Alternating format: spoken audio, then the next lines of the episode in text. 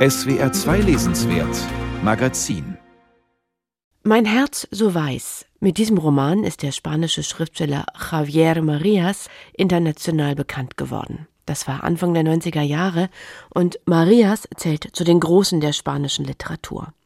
Mitte September ist er gestorben mit 70 und die Trauer um ihn war und ist groß.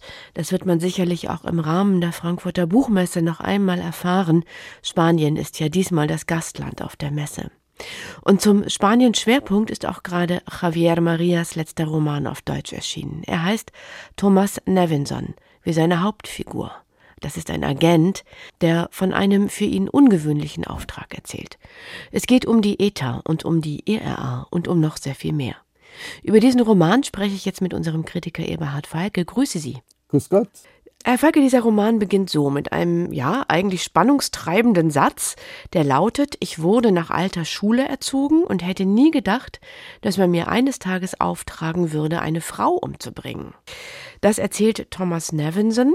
Der Spannungsfaden ist also ausgelegt, aber dann folgt erstmal so eine Art Essay über das Töten im Allgemeinen und über das Töten von Frauen im Besonderen. Und man ahnt schon, das wird hier wohl kein klassischer Agentenroman. Was wird es dann?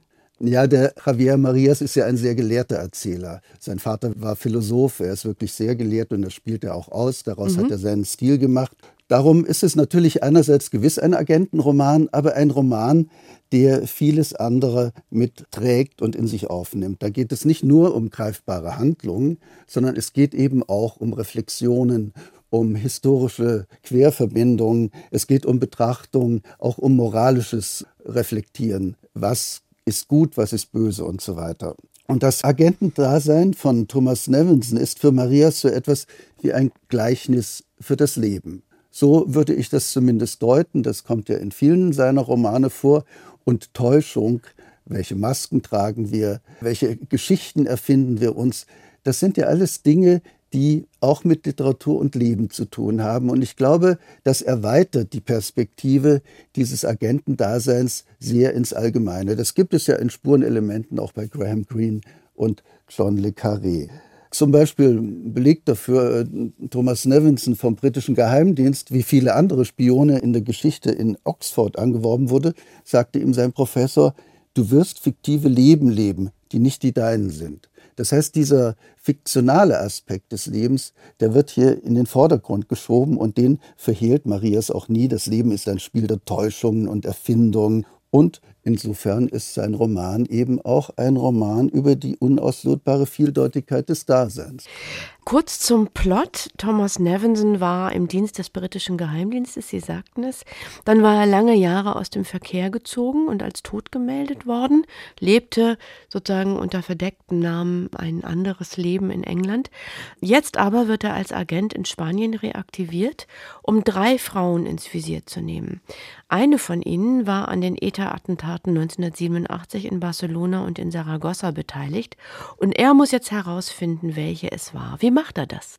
Ja, er nimmt eine falsche Identität an, nennt sich Miguel Centurion und begibt sich in die Kleinstadt Rouen, wo drei der Kandidatinnen oder die drei Kandidatinnen leben.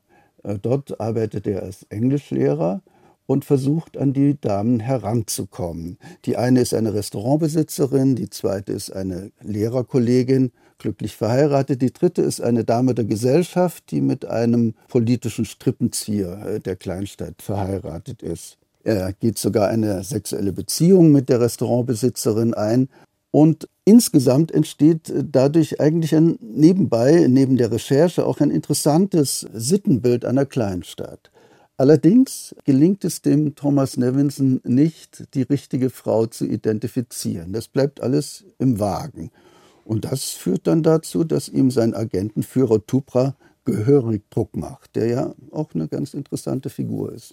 Ja, das ist gut, dass Sie sagen, weil was mir sehr gut gefallen hat an diesem Buch sind die Charakterisierungen der Figuren, auch des Geistes dieser Geheimdienstleute, eben zum Beispiel ja. Bertram Tupra. Über den heißt es, ich lese mal eine kurze Stelle vor, mhm.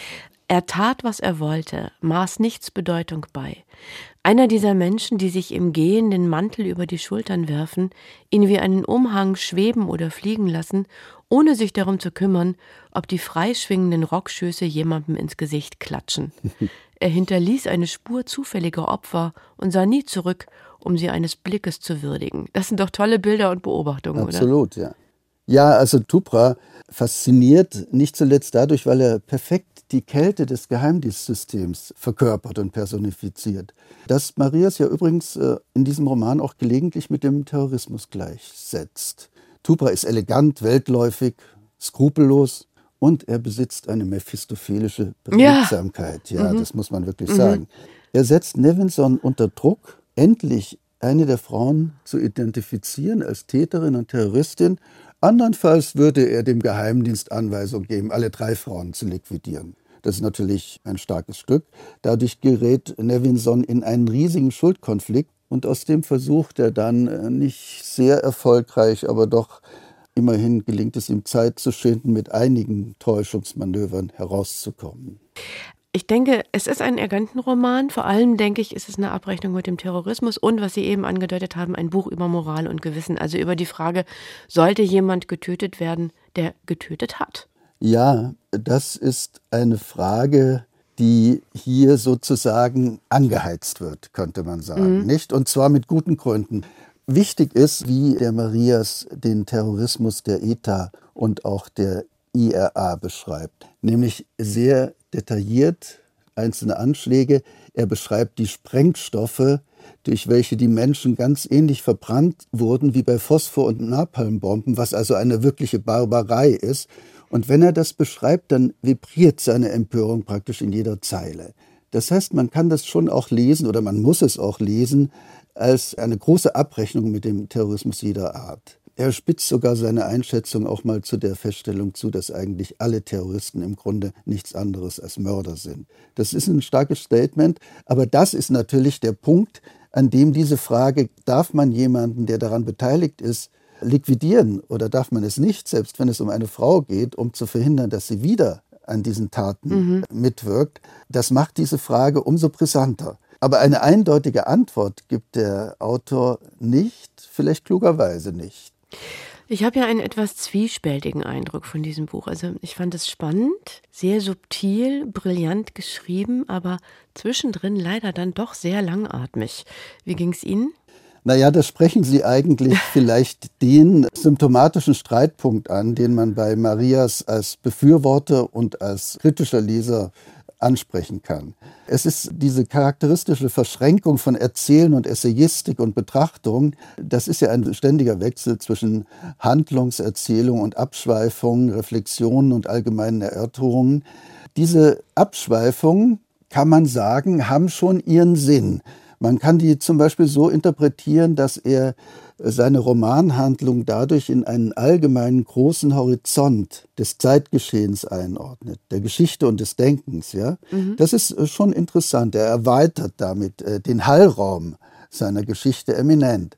Doch gleichzeitig ist es eben eine Gratwanderung zwischen Handlung und Abschweifung, wobei er sich nicht besonders für das Vorantreiben der Handlung interessiert und Leute, die leidenschaftlich gern Agentenromane lesen, die müssen hier wahrscheinlich viel überspringen, um zu ihrem Vergnügen zu kommen. Aber trotzdem ist es natürlich kein absolutes Negativargument zu Marias, weil es ist nun mal der Erzählduktus, der ihm eigen ist und der ihn zu einem unverwechselbaren Autor gemacht hat. Und dafür wird er ja auch geschätzt und von seinen Anhängern zumindest geliebt. Thomas Nevinson, der letzte Roman von Javier Marias, ist gerade bei S. Fischer erschienen. Aus dem Spanischen übersetzt hat ihn Susanne Lange. Und ich danke unserem Kritiker Eberhard Falke für das Gespräch. Ich danke Ihnen.